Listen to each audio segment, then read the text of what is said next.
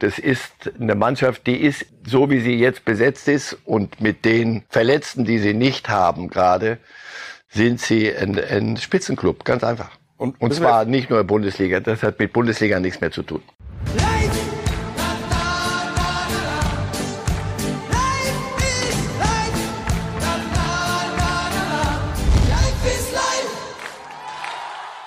Schrecksekunde in Holland. Achtung, Rums hat's gemacht. Gestern in Nijmegen.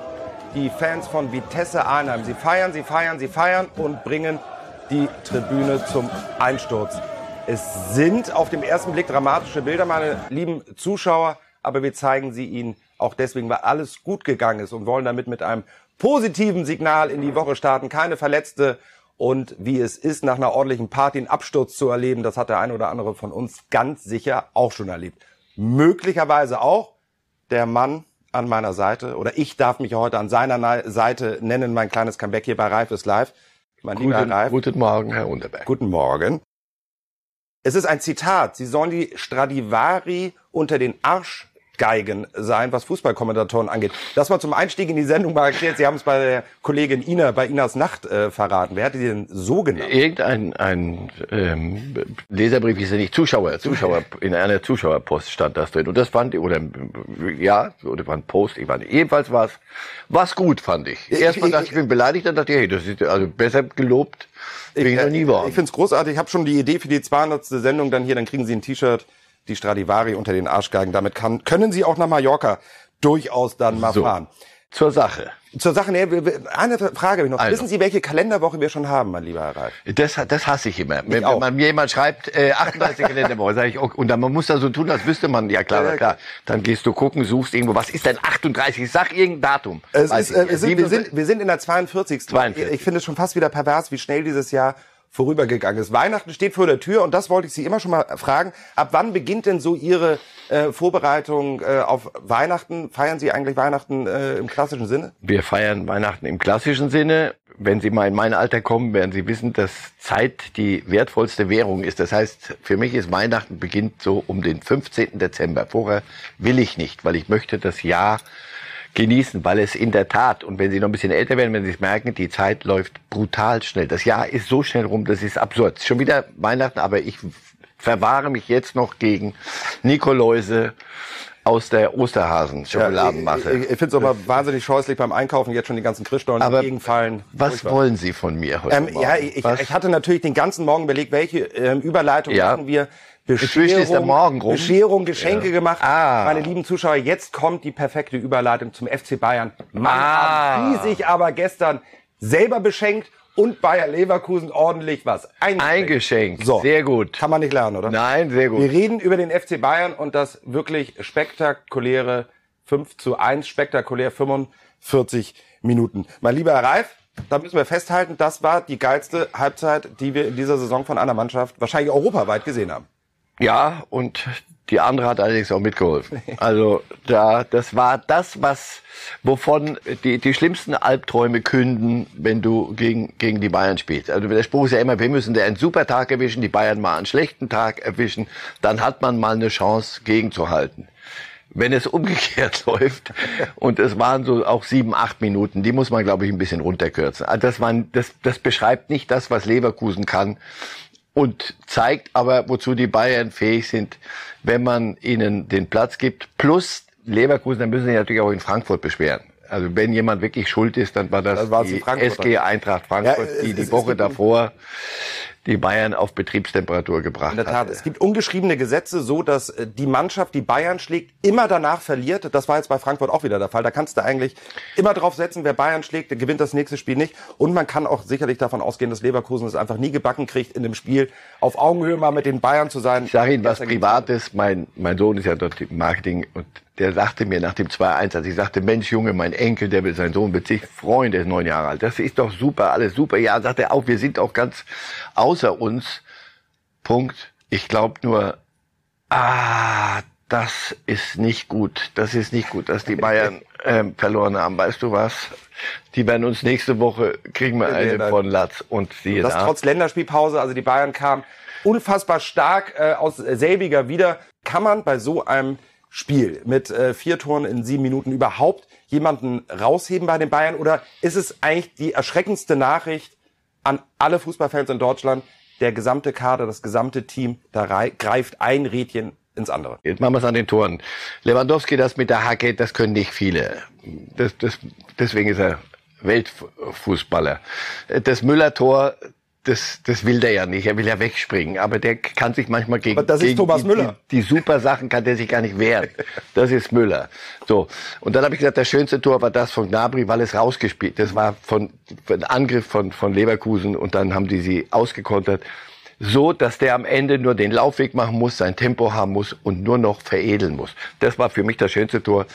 Also, nee, da kann man nichts rausheben. Das ist eine Mannschaft, die ist in, in so wie sie jetzt besetzt ist und mit den Verletzten, die sie nicht haben gerade, sind sie mit der ersten elf plus drei, vier, also mit der ersten 15, wenn die durchhält, sind sie ein, ein Spitzenclub, ganz einfach. Und, und zwar nicht nur Bundesliga, das hat mit Bundesliga nichts mehr zu tun.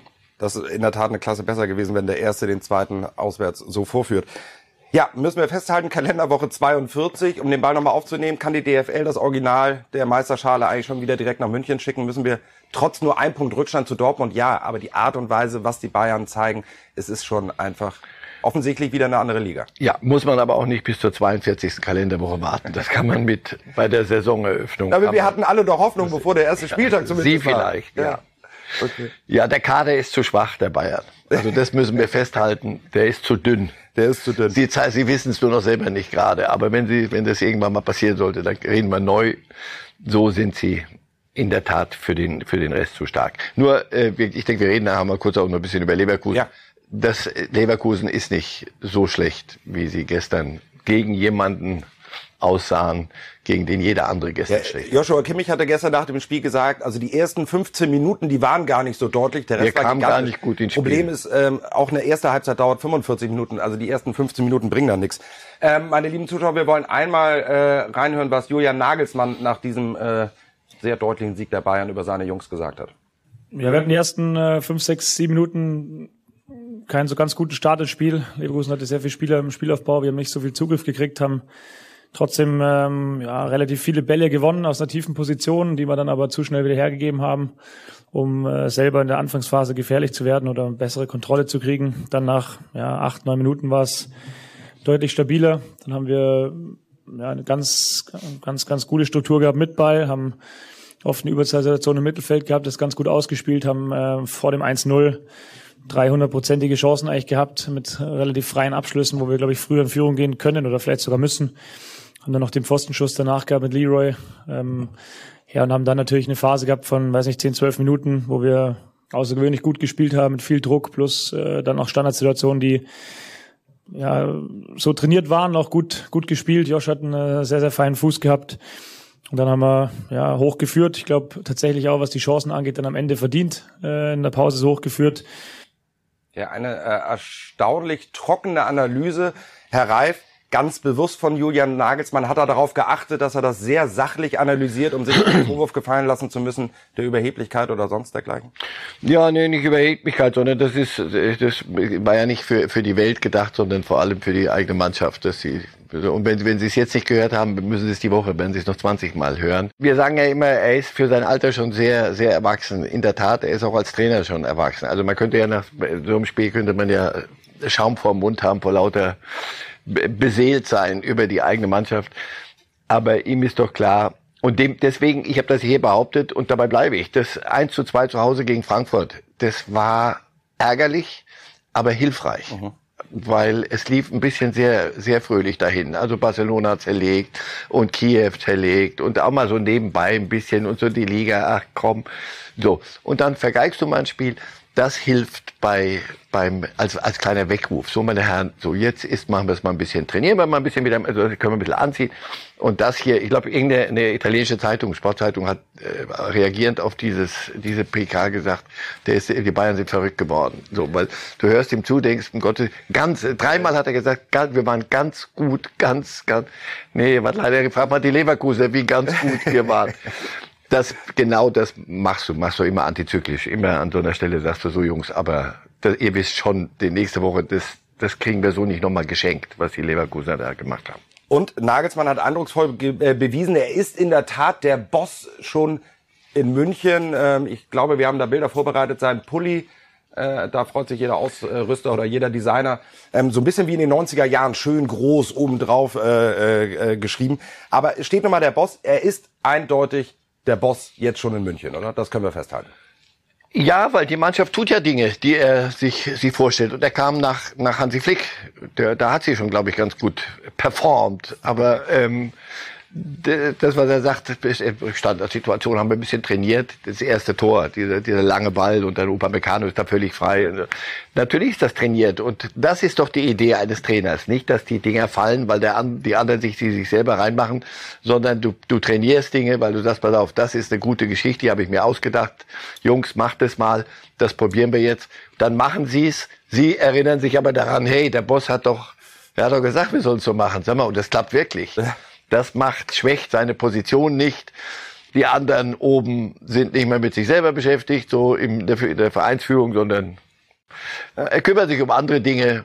Und, und er, äh, natürlich ist er, ist er der Boss. Erfolg macht dich unangreifbar. Hält dich auf jeden Fall fest im Sattel. Es gibt eine Aussage von Jens Lehmann gestern bei der Lage der Liga hier bei Bild im TV der hat ein bisschen gegen äh, den Kollegen Nagelsmann so ein bisschen gestichelt. Ähm, der hält ihn nicht offensichtlich für den Über-Über-Trainer. Hören wir mal rein. Ich glaube, es ist einfach ein Grundthema, dass man irgendwann auch mal wissen muss, was eigentlich Qualität. Ne? Weiß ich eigentlich, was Qualität ist?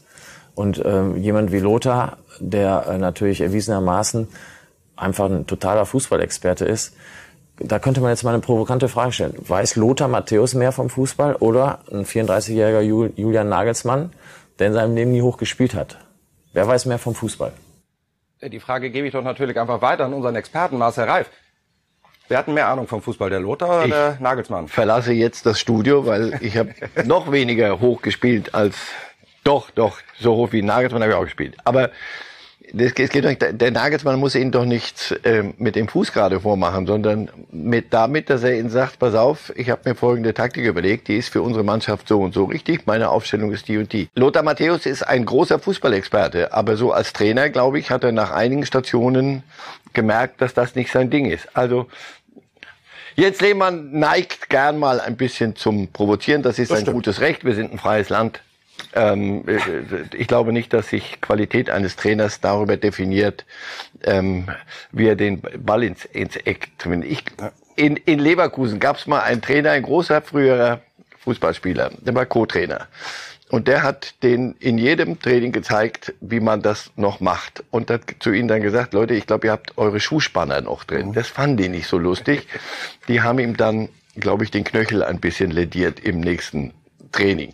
also nicht immer hilft es zu sagen, pass auf, da geht mal weg, ich zeige euch das mal. Ich habe Franz Beckenbauer mal gesehen als, als Teamchef. Da stand mitten im, im Mittelkreis der Zuwuchs, was seine machten, der Nationalmannschaft, und das gefiel ihm nicht. Und er machte immer nur, und da wusstest du, ja, Franz, mach's halt selber. Das hilft nicht immer. Also gut äh, andere Diskussion. Ganz schnell, wir haben noch äh, 30 Sekunden über äh, die sind Meister, ja. ja. ja. Meister sind sie. Nein, wir wollten einmal eigentlich viel länger, aber nun ist es so, über Karim Adiemi sprechen. Ja. Ähm, da war der Vater und der Berater jetzt schon an der Sebener Straße. Bei Bayern läuft tatsächlich nur ein Vertrag nächstes Jahr aus, das ist der von Tolisso. Also die Mannschaft steht so oder so. Adeyemi zu Bayern, ja oder nein? Immer die Frage, wie lange spielt noch Lewandowski? Wie lange spielt er auf diesem Niveau? Will er bei den Bayern bleiben? Wenn ja, wird jeder, der neu kommt, sich hinten anstellen müssen. Und da ist ein Adeyemi ein junger Mann und für den wird die Entscheidung sein. Bin ich jung genug, um da im Schatten zu segeln oder muss ein Junge kicken? Ja. Das jede für jeden wird sich diese Frage stellen. Es wird auf jeden Fall irgendwie, hat man das Gefühl, im Sommer so ein kleines Stürmer-Domino geben. Ne? Was passiert mit Holland, Lewandowski? Also das wird auf jeden Fall sehr, sehr spannend. Hoffentlich bleibt wenigstens einer dieser Liga erhalten. Ja, im Idealfall beide, weil wir können es ja gar nicht anders sagen. Die beiden machen einfach einen großen Unterschied aus zu den anderen europäischen Ligen. Karim Adeyemi könnte da möglicherweise, wie gesagt, auch bald dazugehören. Und ich kenne einen Verein, tja, der könnte ihn sicherlich ganz gut gebrauchen, da würde er auch reinpassen. Bayer Leverkusen, wobei die sicherlich nach gestern auch eindeutig ein paar Verteidiger und vor allem einen Sechser hätten gebrauchen haben können. Sehr gutes Deutsch. Herr Reif, wir müssen darüber reden, wie das sein kann, dass du als Tabellenzweiter zu Hause gegen die Bayern so deutlichst, also wirklich zerrupft auseinandergenommen wirst und auch nach 0-3 einfach alle Scheunen auf. Da ging ja gar nichts gestern.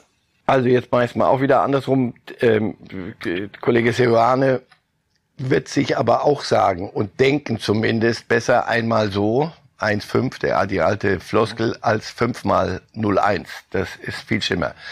Hier gibt es nicht viel, was man ähm, schönreden kann. Das wird er auch nicht tun. Sie hatten fünf Minuten am Anfang, da sah das ganz gut aus. Da so eine Halbchance, die machst du nicht. Danach fangen die Bayern an, Fußball zu spielen. Jetzt müsstest du defensiv dagegenhalten. Sie hatten auf den Sechserpositionen, die ja. sehr wichtig sind im defensiven Mittelfeld, große zwei Ausfälle, ihre Stammspieler Arangis und, und Palacios und mussten da mit, den will ich gar nicht im Vorwurf machen, mit eher offensiven diese Lücke versuchen zu füllen. Dieses ist nicht gelungen. Und dann geht es mal ruckzuck. Und dann äh, dachten sie, sie müssen, weil sie auch noch ein bisschen jünger sind, da einige, wir müssen es aber jetzt sofort reparieren. Ja, haben die beiden gesagt, dann machen wir. Mach mal. Dann sind sie nach, noch mehr nach vorne galoppiert. Hinten dran war nur noch Steppe. Und in diese Steppe sind die Bayern reingerauscht mit allem, was sie hatten. Die hatten auch Spaß daran. Die hatten Wut wegen ihres 1 zu 2 gegen Frankfurt, habe ich vorhin gesagt. Also, äh, es kam zum Unglück das Pech dazu und noch ein bisschen was anderes. Alles, was du haben kannst, Leverkusener haben in diesen 15 Minuten nichts, in, nichts auf die Reihe, nichts und die Bayern haben alles getroffen. So etwas gibt es, aber nochmal, wenn das strukturell so wäre, wenn man sagen würde, um Gottes Willen, nein, so schlecht ist Leverkusen nicht, aber gestern konnten, konnte einem schlecht werden, ja. Wollen wir mal gucken, ähm, ob äh, der Trainer Seoane nach der äh, Pleite bei der PK äh, auch das Würgen und das Kotzen bekam, weil ihm so schlecht geworden ist. Äh, wollen wir mal schauen, was er analysiert hat, wie es zu dieser Pleite kam. Ja, diese Sorge hat ein Trainer natürlich immer. Äh, nach dem 3-0 hoffst du, dass das vierte nicht kommt, nach dem vierten das fünfte und weiter habe ich mir dann nichts mehr vorgestellt. Ähm, ja, äh, die, die, Halbzeitpause ist dann zum, Glück auch gekommen und wir konnten uns sammeln. Auch die Spieler waren natürlich total geknickt. Äh, es hat ein bisschen von beidem gebraucht, an die Ehre appellieren, aber auch an die Disziplin, damit wir keine weiteren Tore auch bekommen. Ähm, und das Resultat einfach zur Halbzeit akzeptieren müssen. Am heutigen Tag waren die Bayern für uns zu stark. Ja, das ist, bleibt unwidersprochen. Ähm, klang so ein bisschen so wie so ein Boxtrainer, der glücklich war, dass sein Schützling äh, irgendwie vom, von, von der Ringglocke erlöst wird. Weil wir sind uns, glaube ich, einig, wenn es keine Halbzeitpause gegeben hätte, die, die Bayern wären einfach weitermarschiert, oder?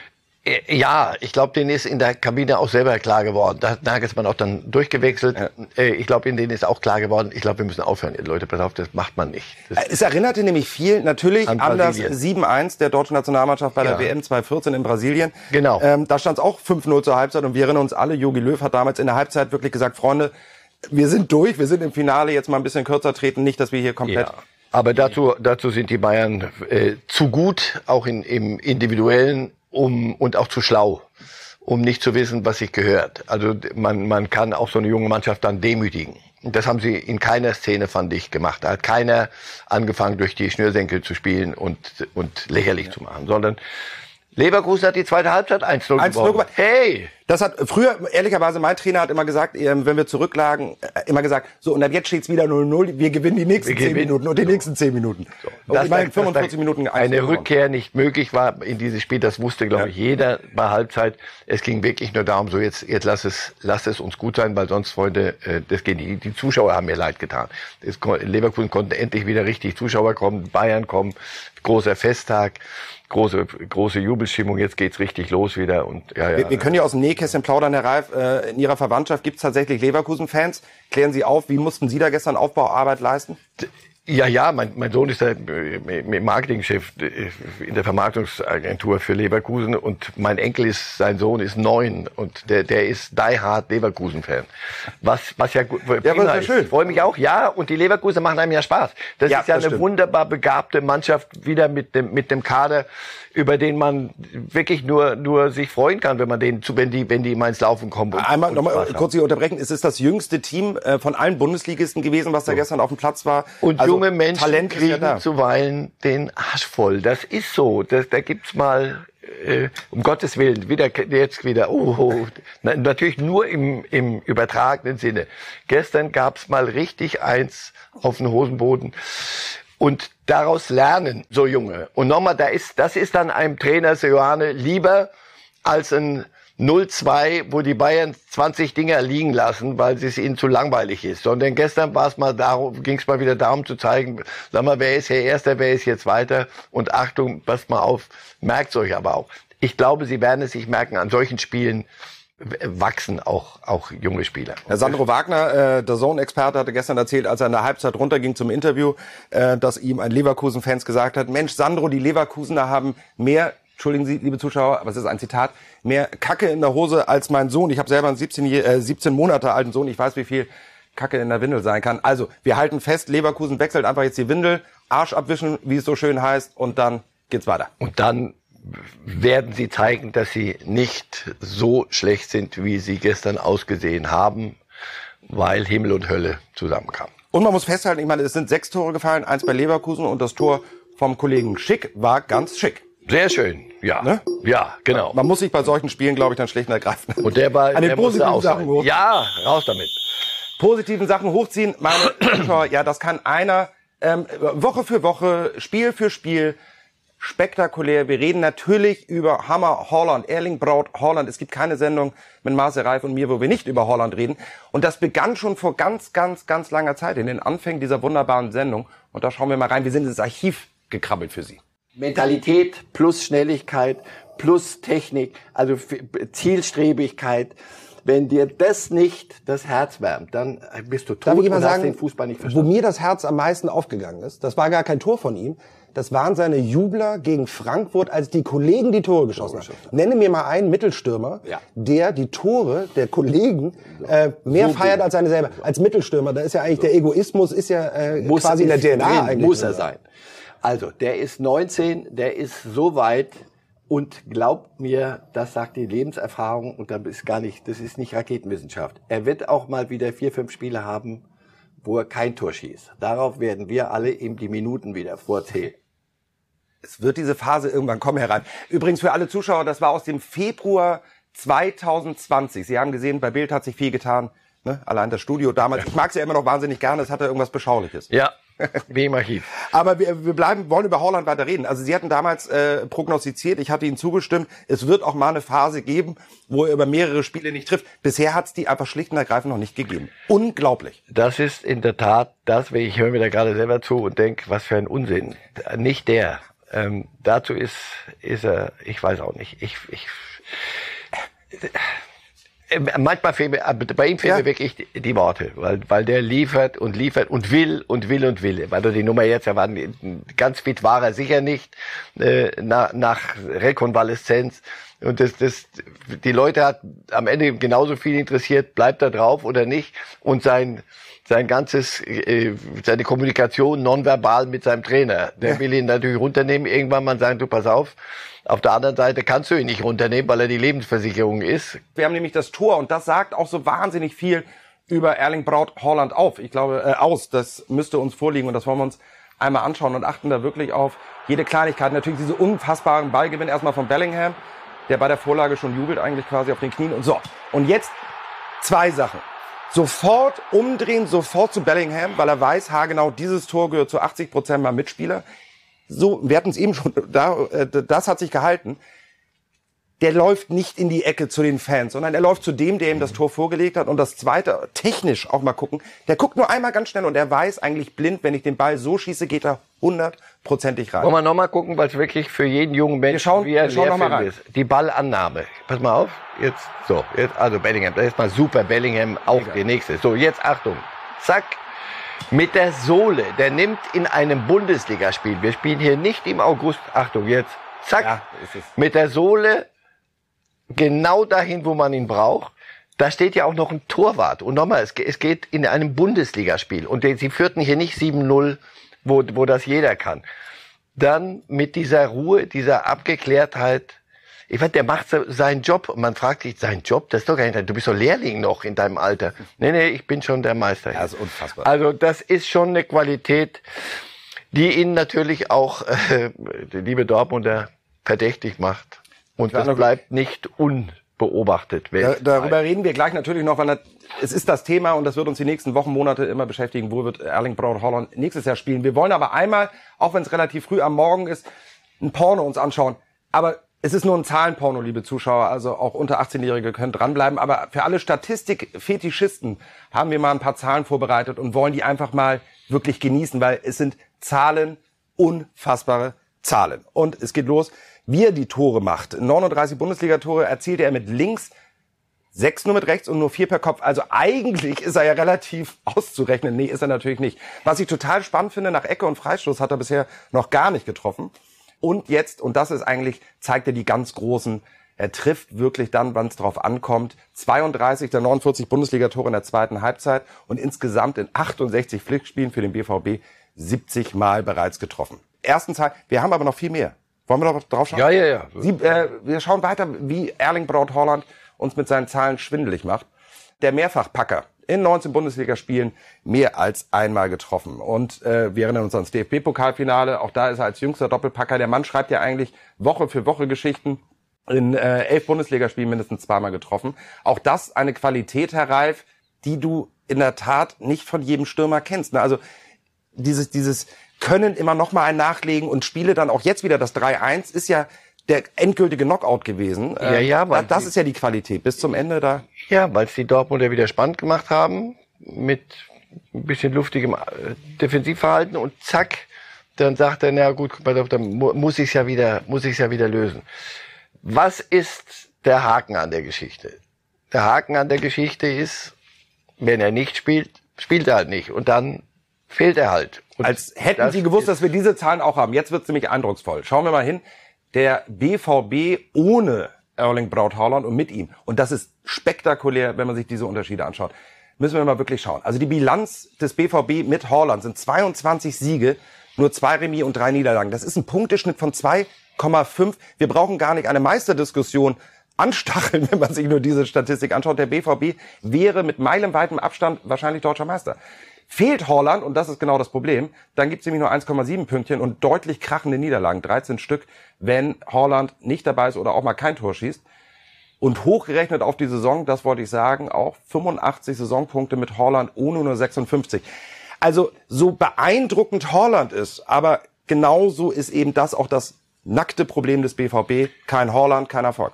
Aber es ist ein Luxusproblem. Nur dennoch, es ist so, du bist von einem solchen Spieler abhängig, aber sonst würden ja die ganzen Statistiken nicht stimmen. Es gibt noch einen Haken. Der Pole bei Bayern, der kennt diese Statistiken auch. Der hat gestern gesagt, ich glaube, ich muss mal wieder, sonst ja. reden hier alle nur noch über Erling Braut Haaland. Und so machst du die Bayern auch wieder, machst du deren äh, Torjäger auch wieder ein bisschen nochmal, schärfst du nochmal die Sinne und den Fuß und den Kopf und was weiß ich alles. Aber das klingt ja nach einer Lose-Lose-Situation für den BVB. Entweder Holland trifft und macht Lewandowski scharf oder so er, er trifft und, nicht und dann gewinnt und, äh, Dortmund nicht. Das ist natürlich so. irgendwie. Ja, das ist, das ist die Dortmunder wissen, dass das so ist. Jeder weiß es, dass es so ist. So etwas gibt es. Barcelona ohne Messi ist auch ein anderer Club. Es wir, ist so. Wir wissen alle noch nicht, wohin die Reise von Holland hingeht. Wir wissen nur, das wird ein spannender Winter, weil da sind wir uns alle einig, glaube ich, die die Zeichen werden jetzt im Winter schon gesetzt. Es soll auch ein, mein Lieblingswort dieser Tage, ein Sondierungsgespräch tatsächlich im äh, Winter jetzt schon geben zwischen Holland und dem BVB, ob man doch vielleicht was machen kann. Wir wollen nochmal Jens Lehmann, weil er einfach immer für so gute Laune sorgt, noch einmal ganz kurz reinhören, was der gestern bei Lage der Liga zu Holland gesagt hat. Noch ist er da und es kann ja viel passieren. Ich wünsche Borussia Dortmund, dass sie, ähm, dass sie in die Champions League ins Halbfinale kommen, vielleicht auch ins Endspiel. Und ähm, dann kann sich jeder ausrechnen, was für eine Atmosphäre da in Dortmund ist. Und das ist natürlich dann auch einzigartig. Und aus seiner Sicht glaube ich, es gibt gar nicht so viele Vereine, wo er hingehen kann und so ein bisschen den Unterschied machen kann. Weil wenn er jetzt äh, zu Real Madrid geht, die haben dreimal die Champions League gewonnen. Äh, Manchester City hat die Champions League noch nicht gewonnen, aber sind jetzt auch viermal Meister geworden. Liverpool beides.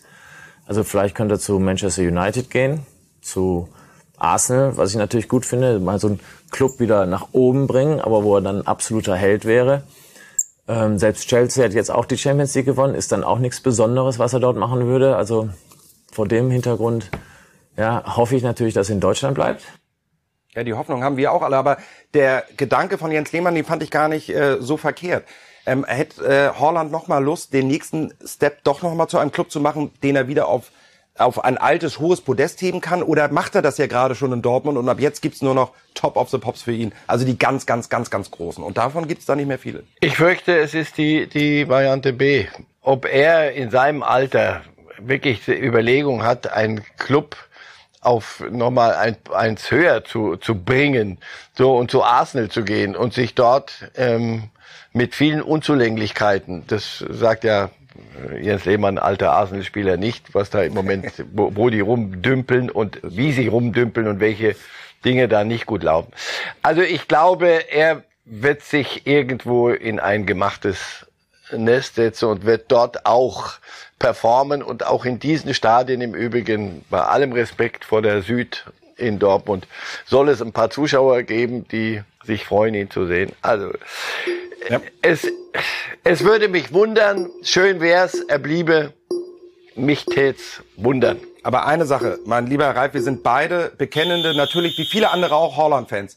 Ich kündige ihm meine Fanfreundschaft, wenn er zu einem Club geht, zu Newcastle United. Geld vom Blutscheich nehmen wir nicht an. Gut, aber auch jetzt mal rein sportlich, bevor wir wieder moralisieren, ähm, rein sportlich, da müsste ein Club aber so richtig hochpushen. Sie haben gestern wieder zu Hause gegen Tottenham verloren. Hör auf, nie im Leben, nicht für kein Geld der Welt. Das muss er nicht. Das macht man, wenn man ein sehr älterer Herr ist, dann geht man für Geld. Ach was, nach Lass, vergiss es. Okay. Aber das wird er nicht machen. Und wir wollen jetzt reden über den FC Bayern der zweiten Liga tabellarisch. Und da werfen wir mal einen Blick drauf äh, auf die Tabelle der zweiten Liga und sehen, ganz oben thront quasi der König vom Kiez. Es ist der FC St. Pauli. Sieben Siege, ein Unentschieden, nur zwei Niederlagen, geiles Torverhältnis, und die Thronen da oben, Herr Reif, und das auch vollkommen zu Recht mit einem sehr, sehr, sehr, sehr, sehr schönen Kick am Wochenende in Heidenheim. Da gewinnt man auch nicht mal eben mit links und vor allem nicht äh, nach einem Rückstand und drei mhm. Touren in sieben Minuten. Also die haben es mal innerhalb von kürzester Zeit ganz schön krachen lassen. Wie die Bayern. Wie die Bayern. Von daher. Ja, aber das die Parallele. Nicht nur ja, Tabellenplatz ja, ja. eins, sondern auch Viele Tore in wenig äh, Sekunden. Mal Hand aufs Herz, äh, hätten Sie vor der Saison gedacht, dass Pauli, die eine sensationelle Rückrunde schon gespielt haben in der Vorsaison, also im Kalenderjahr 2021 mega sind, hätten Sie das gedacht, dass die das durchziehen? Nein, was, was, du kannst ja nur äh, da oben stehen und dir auch ein paar andere Gedanken jetzt machen, wenn du es stabil machst. Also da einmal bisschen Kult und bisschen Rabatz und dann wieder gar nichts. Die, die, die Hinrunde letztes Jahr war, glaube ich, aber ja, war nicht, so nicht so dolle. Also, das, was da jetzt passiert, es hat so eine Stabilität. Das ist nicht immer Jubeltrubel, aber es ist stabil. Und das in einer zweiten Liga, wo wir doch gesagt haben, hier, äh, wir gucken gar nicht mehr erste Liga, sondern wir gucken nur wieder HSV und Schalke und wie die da alle. Und das machen jetzt Regensburg, die sind, glaube ich, Zweiter, äh, und der FC St. Pauli. Mit großem Respekt ja, das ist gut anzusehen. Mal Sie ein bisschen mitnehmen, äh, der, der ähm, in Ihrer Vergangenheit auch und auch meine als Reporter, ähm, der Kultclub Kiez. Das sagt man immer so, aber es war ja auch so, gerade zu den Zeiten noch in dem alten Millantor-Stadion. Wie oft haben Sie da Spiele kommentiert und nehmen Sie mal die Zuschauer mit, das war ja schon immer was wirklich Besonderes, das alte Millantor-Stadion. Das hatte mit Profifußball oft gar nichts zu tun. Ehrlich gesagt, glaube ich, einmal. Ah, okay. Ähm, und ja, ich fand das auch sehr kultig. Und ältere Herren neigen dazu, dann so eine Bilanz zu ziehen. Also wenn ich höre Kult, dann weiß ich, und Sie haben eben selber gesagt, das hatte mit Profifußball nicht so furchtbar viel zu tun. Es war immer, ja, St. Pauli ist Kult. Und wenn die erste Liga nicht Kult genug ist, dann gehen wir in die zweite Liga und aber wir bleiben Kult. Dann spielen wir halt mal dritte Liga. und wenn das, und ich dachte so, ja, macht mal eher Kult und die, die Karawane zieht Profifußballmäßig weiter. Und dann werdet ihr mal sehen, was ihr von eurem Kult habt nämlich äh, schön immer die reine Lehre und es ist Du hast im Moment das Gefühl, sie reden auch nicht mehr so furchtbar viel über, über andere Dinge und wollen nicht die ganze Welt retten, sondern einfach nur mal in der zweiten Liga anständig Fußball spielen. Und das machen sie sehr, sehr gut. Und man redet, ihr schreibt dahin jetzt Kult, äh, Kiez, Kult. Ich wollte Kiez, mit Ihnen auch deswegen Kult. drüber reden, weil genau dieses, das Bild, was viele Leute von Pauli immer haben, ehrlicherweise stimmt's ja gar nicht. Es ist ein durchorganisierter Profiverein, gerade was Merchandising angeht, die haben ihre eigene äh, Ausstatterlinie. Ja, ja, also da ist immer das eine ist Schein und wir wollen kultig, kultig sein. Richtig. Am Ende des Tages mich hat das gelangweilt irgendwann mal und ich habe das für mich abgehakt. Ich habe das meine ich mit. Vor allem dachte ich auch, na, die reine Lehre immer, Freunde, und immer die, die, die, das große Moralschild vor sich hertragen. Das, mal sehen, wenn es mal zum Spur kommt. Dann gab es einen Ausrüster, da haben sie festgestellt, uh, der macht ja auch noch andere Dinge. Alles gut. Mittlerweile, hier, das ist äh, Kerngeschäft, Fußball spielen. Und da muss man nicht alle äh, Prinzipien über Bord werfen, um Profifußball zu spielen aber man muss sich den Verhältnissen öffnen und das machen sie gerade und im Moment reden wir über sie als eine Fußballmannschaft und zwar als eine richtig gut. Eine Fußballmannschaft, die aber Parallelen aufzeigt zu einer anderen St. Pauli-Mannschaft von vor vielen Jahren, die Zeit der Weltpokalsiegerbesieger, als die Bayern damals die Champions League 2001 holten, dann ans Millantor fuhren und von Pauli ein eingeschenk bekamen. Warum erinnert da viel dran? Weil es damals tatsächlich, außer war Stanislawski damals im Team, äh, Rat sehen wir hier, äh, Timo Schulz, der heute Trainer ist, Megle, das waren ja schon tatsächlich Jungs und Spieler, die sich irre mit diesem Verein identifizieren konnten und ja auch dann später im Verein weiter dabei geblieben sind. Wie unter anderem eben Trainer Timo Schulz. Wie wichtig ist das für den Verein FC St. Pauli, dass auch FC St. Pauli gehen in der Mannschaft im Umfeld ist? Das kann ein Rückschritt sein und krachend schief gehen, weil es dann wieder mhm. äh, genau das ist. Komm, wir waren doch immer und wir bleiben in unserem eigenen Saft und die Welt, wie gesagt, dreht sich weiter und so. Nein, aber auch da musst du dich dann irgendwann mal von romantischen Dingen emanzipieren. Die kannst du uns verkaufen und wir reden auch drüber und die Fans bejubeln das und finden das alles toll. Dennoch musst du am Wochenende, ob du früher bei St. Pauli gespielt hast oder nicht, da musst du nicht viel verinnerlichen. Nochmal, das sind schöne Dinge. Ich, mir gefallen die auch. Als Romantiker und, weiß ich, unheilbarer Romantiker finde ich das auch alles prima.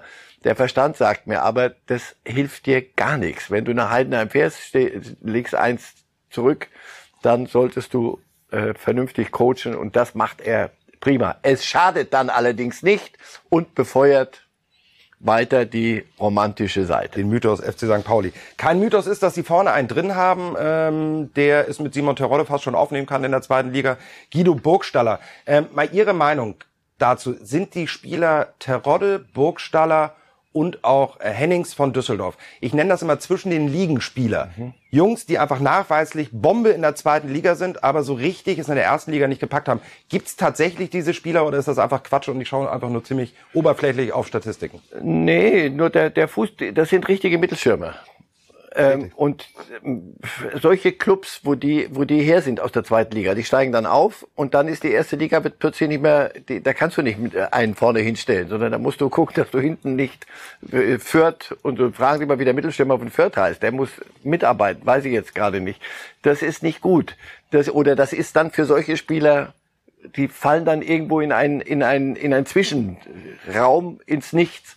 Jetzt zweite Liga, das ist wie gemalt. Und natürlich hilft hier so einer. Und natürlich will einer nochmal zeigen, dass er bei, bei Schalke falsch gesehen wurde. Und so, das, ja, und wenn so einer dann klickt, so wie Terodde auf seine Art, dann hast du, hast du es richtig gemacht. Ihr Tipp, ja oder nein, sagt Pauli nächstes Jahr erstklassig?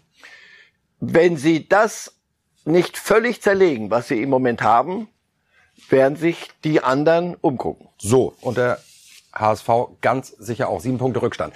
Das war der Tipp von Marcel Reif. Und damit sind wir bei weiteren Tipps von Marcel Reif. Denn wir wollen ein bisschen über die Champions League reden. Am Dienstag geht's wieder los in der Königsklasse und wir haben alle Tipps von Marcel Reif zu den coolsten und besten und wichtigsten Spielen. Da können wir einmal mit draufschauen. Wir wollen mal starten mit Paris Saint-Germain gegen RB Leipzig. Ähm, darüber auch ein bisschen reden. 2-0 tippen Sie Paris Saint-Germain. Ich habe einen Verdacht, warum. Völlig irre die Liga-Ansetzung in Paris, da spielen die Südamerika-Stars von PSG in der Nacht von Donnerstag auf Freitag noch äh, WM-Quali in Südamerika und am Freitag ist Spiel von PSG. Also vollkommen klar, die ganzen Jungs auf jeden Fall nicht dabei und werden geschont. Das ist doch fast schon Wettbewerbsverzerrung. Es zeigt in etwa die, die Machtposition von ja. Paris Saint-Germain in der französischen Liga. Die natürlich trotzdem gewinnen auch in der Liga. Gegen Angers, ja. mühsam mit 2 zu 1, aber gerade noch mal so Ja, das ist, äh, die haben in der französischen Liga noch weniger verloren als andere in anderen Ligen. Ja, einmal zumindest, das macht ja Hoffnung, dass es auch PSG zumindest in Frankreich ein bisschen Spannung sorgen kann. Ach ja. Ähm, ja, ihr, ihr, äh, Ihre Meinung mal jetzt so nach, nach ein paar Wochen äh, dieses PSG, wir haben so wahnsinnig viel darüber geredet nach dem Messi-Transfer. Ähm, wie, fühlt sich das für Sie an? Äh, wie viel Luft ist da noch nach oben? Also so den richtigen Glanz, den haben Sie bisher irgendwie noch gar nicht versprüht. Noch gar nicht fühlt sich's an. Überhaupt nicht. Kann, kann Ihnen nicht sagen, ob das funktionieren wird. Immer hörst du dann so Kleinigkeiten, so ein Mbappé, der ist dann sauer, dass er die Bälle nicht zugespielt kriegt. Messi ist, geht Spaziergänger von Sanssouci dann zuweilen, denkst du, ja, das ist aber anders als in Barcelona. Nicht alle äh, gucken immer nur, wo, wo steht denn der, der Kleine, wo, wo, wo muss ich den Ball hinspielen. Neymar ist, ist wieder, ja, die können aber doch miteinander, dann posten sie wieder ein Foto und dann spielen sie in Brügge unentschieden. Also insofern, ich weiß es noch nicht. Ich kann es Ihnen nicht sagen. Französische Liga ist kein Gradmesser in der Champions League. Immer noch nicht ernst, weil die Gruppe ist halt, das werden sie schon noch hinkriegen. Ich fürchte, wir müssen noch ein bisschen warten. Ja, ich lege mich da ehrlicherweise schon fest, ich glaube, das wird gar nichts. Ich, ich bin mir ziemlich sicher, da hat sich Paris verzockt. Das ist so ein bisschen wie so ein Managerspiel beim Fußball am Computer. Da hole ich einfach alles da und dann klappt das schon. Nee, klappt auch nicht nur. Da ist der Unterschied. Da kann ich kurz den Computer wieder ausmachen und neu starten. Das wird PSG nicht können. Sag ich, wird ein teures Missverständnis. In Leipzig hoffen Sie, dass das, Dass es so kommt. Dass das so ist nächste Woche. Jetzt Ähm, sorry für alle RB Leipzig-Fans, aber wir wollen zum nächsten Spiel gehen, denn das hat auch ordentlich Rambazamba. Das ist Ajax Amsterdam gegen Dortmund. Ten Hag, der ehemalige äh, äh, Trainer mit Bayern-Vergangenheit, gegen Dortmund. Warum denn nur ein 1-1? Weil Ajax ganz gut ist zu Hause. Das stimmt. Und weil die Stimmung entsprechend ist und weil diese Mannschaft dann an ihre Grenzen regelmäßig geht. Ajax, die auch in der Liga ich, ja äh, nicht nicht jede Woche an, an die Grenze müssen. Und die Dortmunder, das mir, mir würde das reichen. Und ich glaube, ein 1-1 ist aller Ehren wert und dann kannst du in der in der Gruppe weiter deine Bahn ziehen. Also unspektakulär noch. Das Spiel könnte ganz attraktiv werden. Und unsere Blicke werden natürlich auch wieder da auf Holland gehen, ob der Lauf auch in der Champions League weitergeht. Da hat er auch eine unfassbare Quote. Das wird's brauchen. Das wird's brauchen. Drittes Spiel, vielleicht möglicherweise von der Ansetzung das geilste, jetzt unter der Woche Atletico Madrid gegen Liverpool FC. Ich mag das immer gerne, dass wir hier manchmal dann auch die Original ja. der Mannschaften haben. Ähm, ja, die Reds äh, ähm, in der Spur, Jürgen Klopp in Atletico. Warum kein Stolperstein? Immerhin spanischer Meister.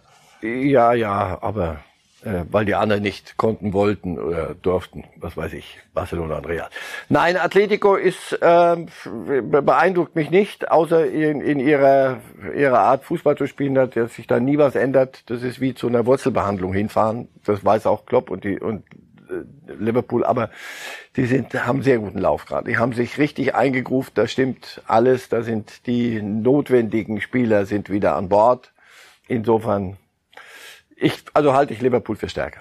Und das ist so, wenn bei Liverpool alle an Bord sind, es gibt, glaube ich, wel äh, europaweit, weltweit keine Mannschaft, die so eingespielt ist wie diese Truppe. Und wenn die alle da sind, dann kann das echt marschieren. Wir wollen äh, weiter in den Tipps mal schauen, haben zwei Spiele noch am Mittwochvormittag quasi ja fast schon, 18.45 Uhr ähm, werden diese angepfiffen. Barcelona gegen Kiew und Salzburg gegen Wolfsburg. Äh, Salzburg-Wolfsburg überspringen wir einfach mal, sorry für alle Wolfsburg-Fans, aber Barcelona-Kiew 2-1. Das klingt auch wenig nach Glamour. Kein Wunder, es gibt in Barcelona aktuell auch kein Glamour. Was Es ist denn da kein- los? Es gibt kein, ja, weil sie völlig, also wenn Umbruch irgendwo mal äh, dekliniert werden soll, dann nehmen Sie mal, nehmen Sie mal einen FC Barcelona jetzt gerade. Also das ist die Nach-Messi-Zeit, das ist, würde jeden Club völlig verändern. B, da sind wirklich einige noch, bevor alle Barcelona in die Tonne kloppen, immer jetzt. Ähm, da gibt's eine, einen Nachwuchs, der dann nach vorne dringt jetzt. Und das ist die Aufgabe von Kuban. Aus diesen Spielern mit ein paar Alten, die ihnen die, die Hand halten, wenn es eng wird, ein Team zu machen. Und dann ähm, werden wir mit Barcelona wieder rechnen. Also Ja, äh, gla- glauben Sie, dass das Barcelona wieder in die Spur ja, kommt? ja, mit, Äh, mit denen, die die, die die als Junge in der Hinterhand haben, das ist äh, überbordend an Talent. Ähm, das nächste Mal, wenn ich mit Ihnen hier zusammenstehe, da reden wir immer über das Thema La Masia. Da war ich mehrfach zu Besuch in Barcelona und ich habe da eine Theorie, warum Barcelona in Zukunft gar nicht mehr so erfolgreich sein kann, weil La Masia nicht mehr die einzige goldene Ausbildungsstätte ist. Es gibt auch andere noch in Europa. Aber Europa geht's weiter. Äh, Wir fliegen nämlich äh, nach äh, Lissabon, äh, Quatsch, nach Benfica, doch nach Lissabon natürlich, Ja, ja. nach äh, Portugal. Da sind die Bayern und ähm, die haben übrigens auch eine sehr gute Jugendausbildung da in Lissabon. Aber das wird denen nix nützen, sagen sie. 2-0 die Bayern, das klingt nach ganz, ganz souveränem Auswärtssieg. So erwarte ich sie. Das, das wird, da brauchst du wieder keinen glanzvollen Auftritt, sondern einfach nur den Job machen. Einfach Wenn Job sie machen. ihren Job machen und ich Dann glaube, sind die ja schon durch. Also das ist ja dann sind sie für, für Benfica zu stark. Deren Jugendarbeit kostet sie jede Saison wieder zwei, drei Abgänge. Die Guten bleiben nicht unentdeckt. Letzter Blick äh, auf die Tipps von Marcel Reif. Manchester United gegen Atalanta. Deutlich. Wir wollen nur wissen, wie viele Tore davon von CR7. Ja, im Moment trifft er, trifft er nicht. Und das, das sich angucken, weil wir haben vorhin gerade Paris so kritisch beäugt. Da mal gucken, wie das funktioniert, wenn er nicht trifft und äh, da vorne aber drauf wartet zu treffen und die anderen müssen laufen. Ich habe das mal ein, zwei Mal beguckt. Das wird noch genauso ein spannendes Experiment. Das glaube ich auch. Da gab es neulich eine irre Szene, äh, da hörte Ronaldo einfach auf zu laufen, weil der Ball ihm nicht im Fuß gespielt wird. Und dann flog äh, Cavani einmal quer über den ganzen Platz und rettete den Ball auf der Grundlinie. Das macht er wahrscheinlich auch nicht äh, Woche für Woche. Aber da hat er es gemacht. Für Cristiano Ronaldo laufen. Meine lieben Zuschauer, jetzt kommen wir zu einem äh, wunderschönen Thema. Torjäger, Torhüter. Warum kommen wir zu diesem Thema? Weil ich ein Video gesehen habe, was viral gegangen ist, von einem kleinen Knirps, der ganz, ganz groß war. Und das wollen wir uns hier mal anschauen. Schauen Sie mal. Zack, das nenne ich eine, eine wirkliche Schusshaltung in den Knick aus gefühlt 80 Metern. Okay, es ist natürlich ein äh, Kleinfeld gewesen. Der kleine Mann ganz groß. Und was ist daran so besonders? Er sieht anders aus als seine Mitspieler. Kein Wunder, er ist auch der Torwart gewesen. Wir schauen nochmal drauf. Schusshaltung spektakulär. Und haut das Ding da oben rein. Das Video ging viral von dem kleinen Mann aus Brasilien und ich wollte mit Ihnen das zum Anlass nehmen, um über alte Zeiten auch nochmal zu reden. Denn die torjagenden Torhüter, war das richtiges Deutsch? Ähm, die gab's hier, die sind aber allerdings schon ein paar Jahre zurück. Und wir haben da eine Grafik vorbereitet, liebe Zuschauer, von den erfolgreichsten Torhütern als Torjäger und sehen äh, mit Hans-Jörg Butt auf Platz 6. Äh, daran können wir uns alle noch erinnern. Aber was für spektakuläre Namen tauchen da noch auf? Jorge Campos, René Higuita, Dimitar Ivankov, da muss ich ehrlich gestehen, den kannte ich nicht. Aber Sheila Wehr kennen wir und natürlich ganz, ganz oben auf der Liste Rogerio Seni. Ich hoffe, ich habe ihn richtig ausgesprochen. Auch Brasilianer. 131 Tore als Torhüter. Lassen Sie uns gemeinsam mal in die Zeiten zurückgehen. Das waren doch noch wirklich, wirklich auch andere Fußballzeiten. Ähm, das Torhüter, äh, Campos war zum Beispiel einer, der hat sich gerne in der zweiten Halbzeit dann das Stürmertrikot angezogen und ist dann als Stürmer aufgelaufen. Erinnern Sie das noch? Ja, weil er war ja auch so ein Hirte und der konnte Freistöße schießen. Ja. Wir haben jetzt Hans-Jörg Butt gesehen. Jetzt sagt man, oh, Hans-Jörg Butt, da kann, kann mich gar nicht erinnern, dass er da auf dem Platz rumgetun Nein, hat er auch nicht. So Elfmeter hat er geschossen. Das stimmt. Weil, äh, die, Beim HSV, Be- 17 ja, Stück, legendär beim 4-4 gegen Juventus Turin. Das Spiel aller Spiele für jeden HSV-Fan. Ich erinnere hat er auch mich. geknipst. Ja, weil er das besser konnte als, als die anderen. Und Hegita und Ja. die ganzen Scherze, die die getrieben haben. Ja, das war eine gute alte Zeit. Und danach, ähm, die, die anderen haben, sind in der Gegend rumgeflogen und haben versucht, auf der Linie Bälle zu halten. So. Und dann kam irgendein Torhüter in Deutschland und der hat das Ganze dann zu einem Libero-Spiel umgewandelt. Manuel Neuer. Manuel Neuer, ja. Also deswegen, wenn Sie mich fragen, was war spektakulärer? Ja, die einzelnen Tore und die einzelnen Szenen und die, dieses mit der mit beiden Haken Skorpion, auf der Tore, äh, äh, von- ja, genau. So, hier geht da, glaube ich, was. Ja, da, hier, Das in Wembley. Das, die Eier muss man erstmal haben. Ja, das ist lustig und das macht Spaß. Aber das heutige Torhüterspiel ist ein völlig anderes. Auf der Linie rumfliegen können sie alle bis runter in die, in die achte Liga. Normalerweise. Wenn einer im Tor spielt, fliegt er in der Gegend rum.